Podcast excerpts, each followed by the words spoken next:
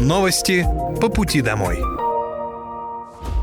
Здравствуйте, это новости по пути домой и с вами я, Мира Алекса. Пока вы добираетесь до дома за рулем своего автомобиля, на пассажирском сиденье или в общественном транспорте, я расскажу вам о том, что произошло сегодня в Подмосковье, в России и в мире. Вооруженные силы Российской Федерации продолжают проведение специальной военной операции. На Купинском направлении потери противника за сутки составили до 50 украинских военнослужащих, две боевые бронированные машины и два пикапа. На Краснолиманском направлении уничтожено более 60 украинских военнослужащих, два танка, две боевые машины пехоты, самоходная артиллерийская установка «Гвоздика», а также гаубица Д-30. На Донецком направлении штурмовые отряды продолжали активные действия по уничтожению противника в западной части города Артемовск. Потери противника за сутки на этом направлении составили до 470 украинских военнослужащих и наемников. Три танка, пять боевых машин пехоты, шесть боевых бронированных машин, четыре автомобиля, боевая машина РСЗО «Град», а также гаубица МСТА-Б. Кроме того, в районе населенного пункта Водяное Донецкой Народной Республики уничтожен склад боеприпасов 72-й механизированной бригады ВСУ.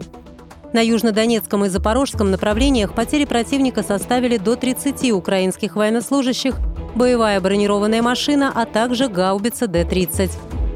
Средствами противовоздушной обороны за сутки уничтожены три украинских беспилотных летательных аппарата. Спрос на лекарства по-прежнему растет, плюс 10% за последний год. Вместе с тем увеличиваются и объемы производства. В Подмосковье 90 фармацевтических компаний, из них 10 крупных. Андрей Воробьев провел в Подольске рабочую встречу с руководителями фармацевтических компаний Московской области. Глава региона заявил, что объем производства ежегодно растет на 12-15%, и в 2022 году он достиг 226 миллиардов рублей, а доля подмосковного производства на российском рынке составляет 25%. Рабочие места, это специалисты, это технологии, это налоги. Все это имеет для нас очень важное значение. Ну и, конечно, вот этот инструментарий, который орешек, который мы сейчас раскусили, все. Здесь тоже я хотел вслух сказать, что мы заинтересованы, чтобы вы рассматривали эти возможности. Мы можем объединяться с Москвой, с любым другим субъектом для того, чтобы гарантировать спрос. Андрей Воробьев уточнил, что некоторые подмосковные компании выходят на международный рынок. Петровакс Фарм отправляет медикаменты в Армению, Белоруссию, Киргизию и ряд стран Европы и Ближнего Востока. Вскоре подпишут соглашение и с Египтом. Также губернатор отметил меры поддержки отрасли. В регионе есть ряд программ, земельные участки, инфраструктура особых экономических зон, льготные займы и сопровождение на всех этапах. Еще один инструмент – это офсетный контракт. Инвестор обязуется открыть производство, а госструктуры закупать некоторый объем продукции. В России сейчас 16 офсетов, два из них в Подмосковье. Сейчас вместе с Минфином обсуждается возможность расширения функций офсетов, разрешить регионам закупать продукцию для медучреждений за счет фонда обязательного медицинского страхования. Сейчас больницы делают это через фонд сами, но этих объемов не хватает для офсета, а поставщикам невыгодно продавать маленькими партиями. Расширение функционала позволит оперативнее поставлять препараты в медучреждения, увеличить объем закупок и снизить цену. В России предложили удвоить лимит по семейной ипотеке. Комитет Госдумы по строительству и ЖКХ предложил вдвое увеличить лимит кредита по семейной ипотеке под 6% годовых для всех городов-миллионников до 12 миллионов рублей. Сейчас на такую сумму могут рассчитывать жители лишь четырех российских регионов. Максимальный лимит кредита по семейной ипотеке в 12 миллионов рублей сегодня действует в Москве, Санкт-Петербурге, Московской и Ленинградской областях. Для всех остальных регионов лимит составляет 6 миллионов рублей.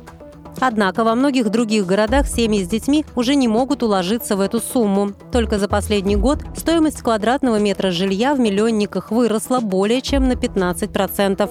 А в некоторых крупных городах подорожание достигает почти 30%. Сейчас двухкомнатные квартиры в России в среднем стоят почти 7 миллионов рублей, трехкомнатные – около 9. Предложенные меры вполне логичны. Сегодня города-миллионники активно застраиваются и развиваются, что и влечет рост цен на недвижимость.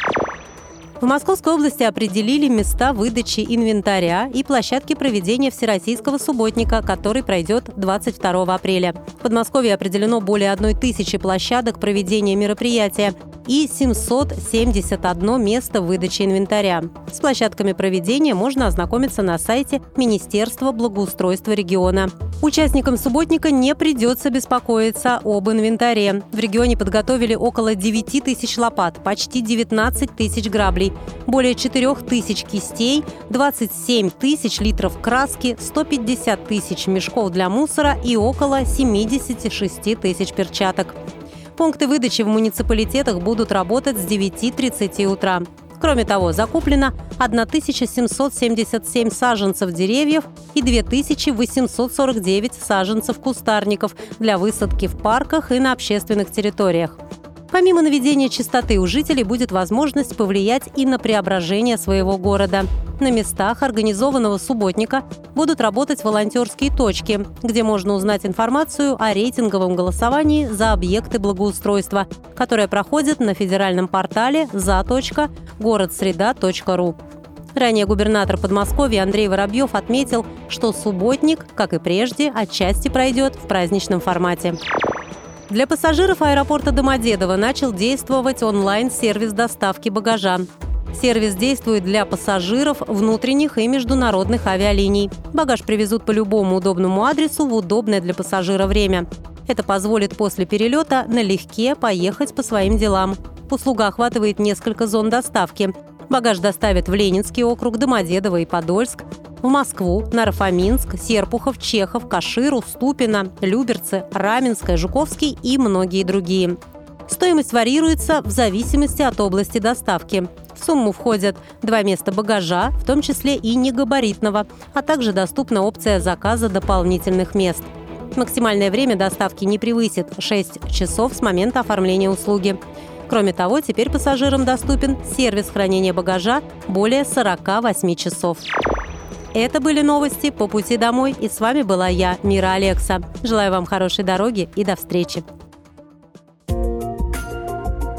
Новости по пути домой.